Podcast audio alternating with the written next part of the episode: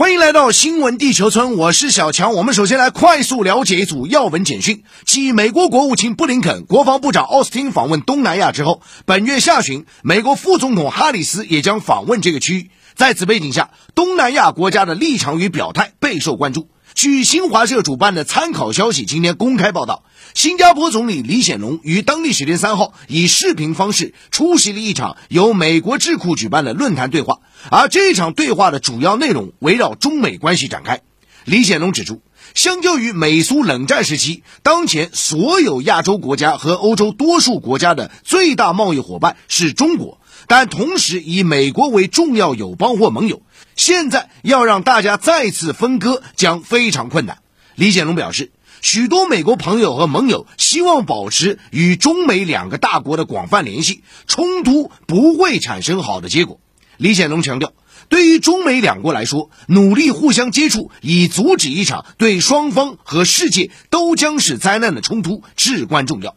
环球时报今天公开分析称，李显龙这番言论发表之际，正值拜登政府寻求加强在亚洲的存在，而李显龙此番讲话在相当程度上代表了世界很多国家的立场，他们不希望在中美之间被迫选边站。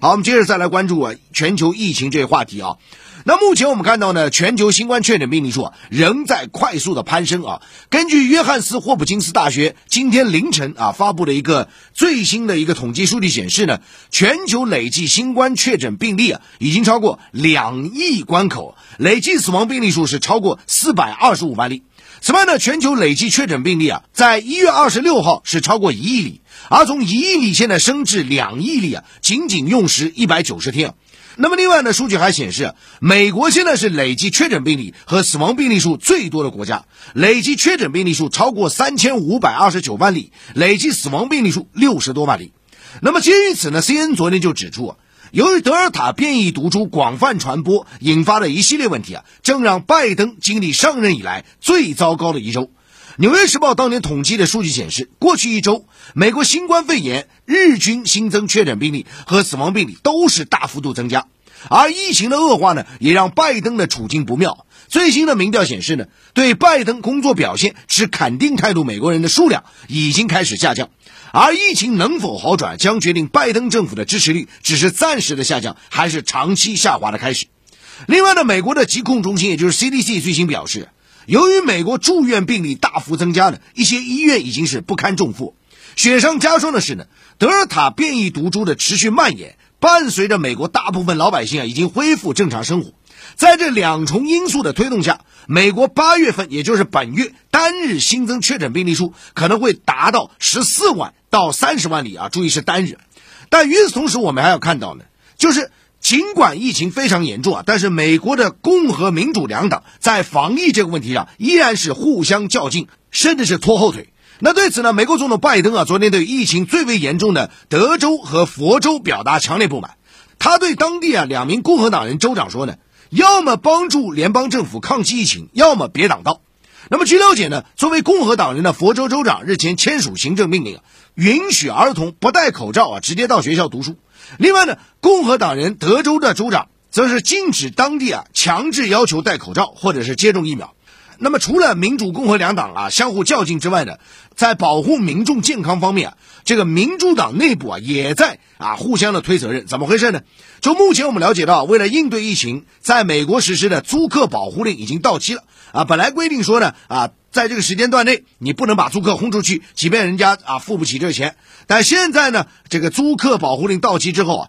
有约七百万美国人啊，没有能力来偿还这个房租，那么这就意味着很多人又要流落街头啊，这样一个风险。那面对这个危机呢，啊，白宫和国会呢相互的踢皮球啊，国会方面就说呢，说我们要休会了，我们没有足够时间解决这个问题啊，呼吁你拜登政府采取行动。那么白宫说呢，啊，我们无权延长这个租客保护令啊，就这么互相踢啊，但是很多租客已经被赶出去了。那么，除了美国的疫情形势相当严峻之外呢，全球多地的疫情也是持续蔓延啊，非常令人揪心啊。那么，世卫组织发布的最新疫情周报显示呢，德尔塔变异毒株啊已经扩散至全球一百三十五个国家和地区。那目前普遍认为啊，德尔塔变异毒株啊比其他新冠病毒原始毒株的传染性是更强。而事实上呢，越来越多的国家正在考虑为民众接种第三剂的加强针啊。比如说呢，以色列从七月三十号起啊，开始为六十岁以上的啊已经接种疫苗老年人接种第三剂新冠疫苗。那么这也成为了全球首个开始为民众接种第三剂加强针的国家。此外呢，在亚洲啊，包括印尼啊、泰国也正计划接种第三剂加强针啊。当然，这主要是面向医护人员的。而在欧洲呢，英国此前宣布啊，将从九月份开始为老年人、医护人员等啊提供加强针啊。那么除了上述举措之外呢，现在面对来势汹汹的德尔塔变异毒株啊和再次反弹的全球疫情啊，世界卫生组织昨天表示，新冠疫情还远未到结束的时候，未来不排除需要给特定人群接种新冠疫苗加强针的可能。好，新闻地球村这时段来重点关注国际商业财经啊。我们先来聊聊疫情啊，再次冲击全球供应链啊。那供应链又在资本市场很快的会一个折射啊。大家都知道，相关的制造业的概念股，包括服务业的概念股，都在资本市场非常明显啊。另外还包括科技啊，也是在供应链当中非常重要啊。当然还有大宗啊。那么我们看到，自去年七月份以来呢，欧美的制造业啊，逐步是走出疫情的阴影啊，已经保持将近一年的扩张态势。但是从七月一直到最近这段时间啊，近期这个德尔塔变异毒株带来的疫情反复呢，啊，对这个全球供应链再度造成了一个冲击啊，企业的正常生产和经营啊被打断，也拖累了制造业的复苏步伐。那么根据数据显示呢，今年七月份欧元区的 PMI，也就是制造业采购经理指数啊，啊是六十二点八啊，低于此前的六十三点四啊，是三月份以来最低水平。同时呢，美国方面的七月份的啊制造业的采购经理指数呢是。是五十九点五，是今年一月以来最低值。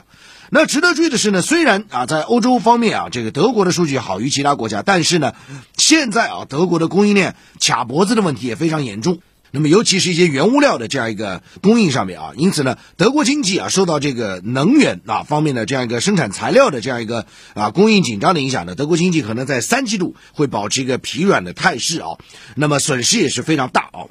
那另外一边呢，我们看到在供需失衡的这个影响下啊，最近呢，呃，欧洲的物价也开始一路的飙升啊，包括欧元区十九个国家的啊 CPI 居民消费价格指数呢，从六月份的百分之一点九已经上升到七月份的百分之二点二，而且高于欧洲央行百分之二的目标啊。那么同时啊，大家要看到，这是欧元区的消费价格指数近三年来首次超过欧洲央行设定的百分之二的目标。那现在欧洲很多国家的通胀率都是飙升到新高啊。那么说了欧洲，我们再来看看大洋彼岸的美国啊，那制造业也是面临着跟欧洲差不多的这样一个窘境啊。那不仅如此呢，现在劳动力短缺啊，对于这个呃制造业也好，服务业也好，制约非常明显啊。那么根据媒体昨天报道说呢，星巴克啊，Starbucks，呃，咖啡啊，也是一个服务业的一个典型代表，最新表示呢，从今年的十月份开始啊，将美国所有门店的员工最低工资提高到每小时十二美元啊。那么这是星巴克为了应对啊餐饮业用工荒推出的一个。最新举措可以说，星巴克实际上只是一个缩影了。因为目前啊，随着这个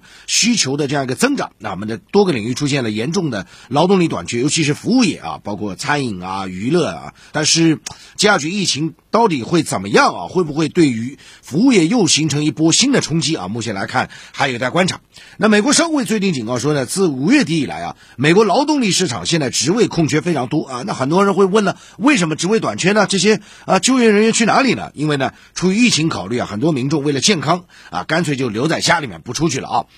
呃，与此同时，我们看到呢，不仅是啊刚刚提到的这个原物料以及呢人力资源的这样的瓶颈，正在拖累包括欧洲啊、美国啊制造业、服务业的复苏度。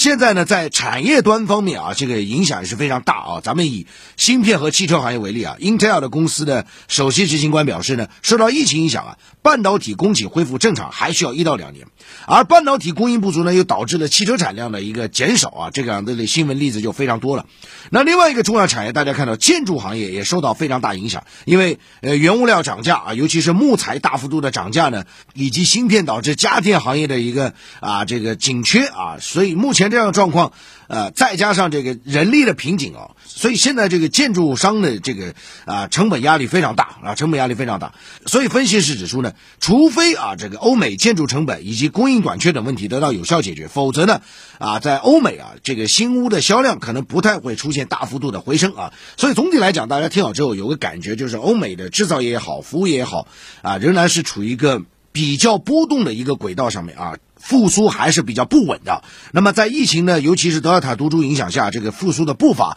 会有所放缓，甚至啊会有进一步冲击的影响啊。这个资本市场上大家都要密切关注啊。所以三季度总体来讲，还是要风险要高于收益啊。目前这样一个状况，大家要密切的关注。